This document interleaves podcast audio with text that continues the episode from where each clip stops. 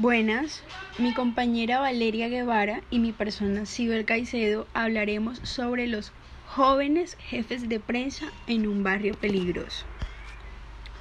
A través de medios masivos, un grupo de muchachos cambia la imagen de un peligroso barrio en Barranquilla. Barranquilla, en el mismo clavo que durante casi 20 años sostuvo el cuadro del Sagrado Corazón en una de las paredes del comedor de Hernando Villaco. Cuelgan hoy tres pendones con las reproducciones del periódico La Nueva Chinita.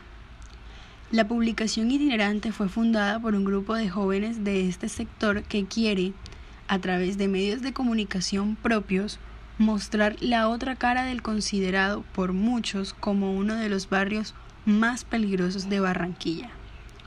Según la misma policía, casi nadie se atreve a denunciar las actividades ilegales que allí se realizan. En el Instituto Colombiano de Bienestar Familiar hay denuncias sobre consumo de sustancias alucinógenas desde temprana edad, sobre víctimas de violación y también por la utilización de niños para la venta de narcóticos. También es un sector estigmatizado por pandillas y bandas de atracadores, cuando me vieron en el periódico, la gente me felicitó. Muchos vecinos no conocían la historia de cómo nacimos, dijo Villacop, antes de recordar que en la foto en que él aparece, con un serrucho, fue cuando construyeron la primera iglesia con pedazos de cartón y madera, que hoy es una edificación de dos pisos.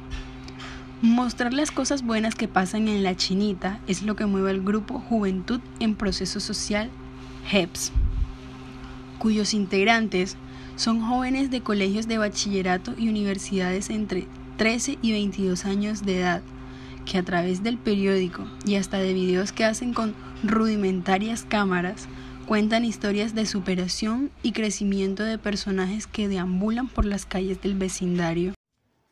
Luego, uno de los líderes, del cual es José Maldonado, de 20 años de edad y estudiante de la Universidad del Atlántico de noveno semestre en matemática, fue como explicó cómo inició el proceso y que ésta había comenzado hace un año por medio de la corporación Escuela Galán, el cual fue un programa que los capacitó en práctica y valores democráticos. El joven José Maldonado señaló que estaban realizando estas actividades para enseñar y contar las actividades del barrio las cuales no mostraban los periódicos. El periódico repartió 5.000 periódicos para los profesionales y 5.000 para los estudiantes. Y además también se realizaron murales en el colegio Luis Carlos Galán.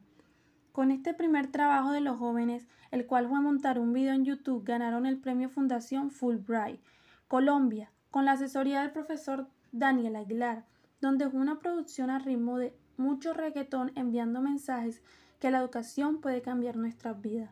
Los jóvenes aún trabajan en esto y están comprometidos en cambiar la imagen del propio barrio y la de sus propias vidas.